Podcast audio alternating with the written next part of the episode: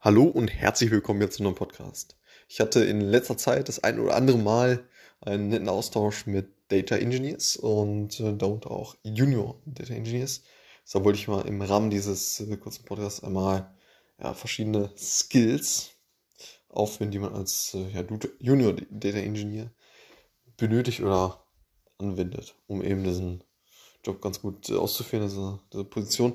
Und genau, das interessiert mich natürlich nicht zuletzt äh, dadurch, dass ich als ja, äh, Werkstudent äh, Data Science ähm, bei der Revo Group ja quasi auf Basis der, äh, ja, der Datengrundlage, die die Data Engineers eben ja, bauen. Hm, diese Datengrundlage legen ja nur die Data Engineers, damit wir, Data Analysten, Data Scientisten, vernünftig arbeiten können. Und genau, da interessiert einem natürlich sehr, was da, äh, was da jetzt ja, genau gemacht wird und entsprechend auch die Skills. Das heißt, äh, starten wir direkt durch.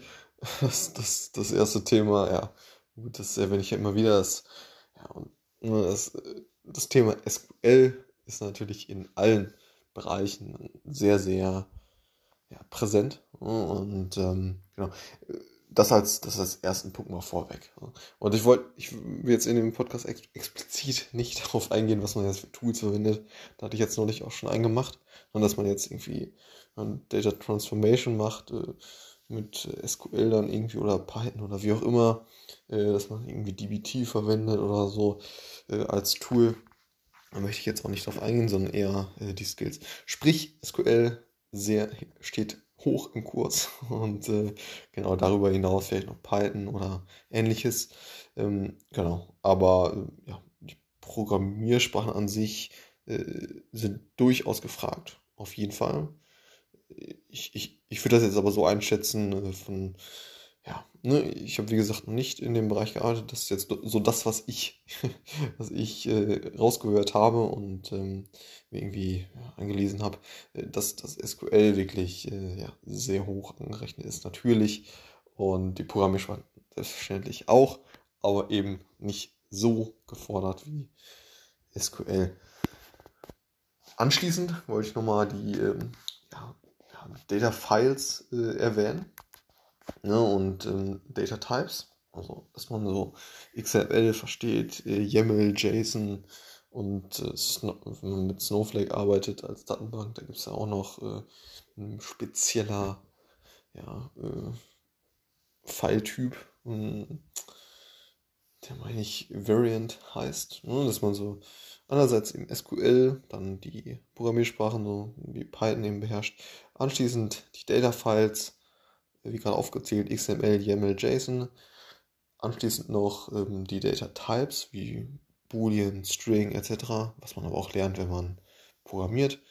Und anschließend noch Data Visualization, dass man ja auch mal vernünftig ja, Daten visualisieren kann in den äh, verschiedenen BI-Tools, äh, Tableau etc. oder auch Excel, ähm, Power BI etc. Also das gehört eher äh, auf jeden Fall zum, zum Junior-Job äh, äh, als äh, Richtung, Richtung Senior. Ne? Die, die, die sind dann eher äh, nicht mehr in Visualisierung, Visualisierungsbereich ist dann drin, sondern eher ja, einerseits Führung des Teams, Ansprechpartner, Security oder ja, hm, generelle Plattformfragen, ne?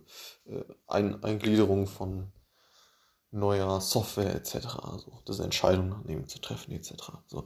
Und ja, also Data zu visualisieren ist auf jeden Fall auch noch ein Thema als Junior Engineer. Das variiert ja grundsätzlich natürlich sehr, sehr stark vom, äh, von, von, von Unternehmen zu Unternehmen. Das ist, ist ja, denke ich, auch klar. Das weitere ist ja so Workflow-Skills wie, äh, ja, dass man Version Control äh, beherrscht. Ne? Git, ein sehr, sehr großes Thema. Als äh, weit verbreiteste äh, Versionsverwaltungssystem. Ne? Und ja, natürlich auch, auch so, ja, dass man, dass man, dass man versteht, wie man googelt. Und das ist, äh, es hört sich äh, ja, gut, wenn man jetzt ein bisschen erfahren ist, ist dann das sowieso klar. Ähm, aber äh, erstmal hört sich das ja komisch an, ne? dass, dass man gut googeln kann, aber das ist absolut essentiell als, äh, als jemand, der eben ja, programmiert oder äh, solche Software-Datenlösungen eben baut. Denn es geht nicht darum, das Rad neu zu erfinden, sondern es geht darum, wirklich ja, effektive im, im Engineering, Data Engineering Bereich jetzt explizit, ja, zumeist die Daten von A nach B zu schieben. Und da kommen wir auch schon zum nächsten Punkt. Das ist, ja, der ETL, ELT-Bereich, ne, dass man diese Datenpipelines versteht, wie, wie das Ganze funktioniert mit den einzelnen äh, Phasen der äh, ja, ETL, ELT, wie, wie herum man das jetzt äh, macht, ob man, ob man die Daten erstmal einfach reinlädt in, in, in die Speicherstruktur oder ob, sie, ob man sie davor transformiert oder danach transformiert. Wie auch immer, geht ja mehr dahin, dass man ELT macht, dass man Extract, Load and Transfer macht, sodass dass man die Daten einfach mal reinlädt in den Datenspeicher und danach transformiert. Da geht es ja eher hin. Genau, auf jeden Fall ein sehr wichtiges Thema als, äh, als Data Engineer, dass man das ja, versteht und dann natürlich das, das Cloud-Thema. Ne? Und genau, äh, ansonsten natürlich noch äh, vernünftig im, im, Team agil zu arbeiten. Das ist ja das Credo, was man, äh, ja, was man wissen sollte. Da diese Frameworks dann irgendwie verstehen.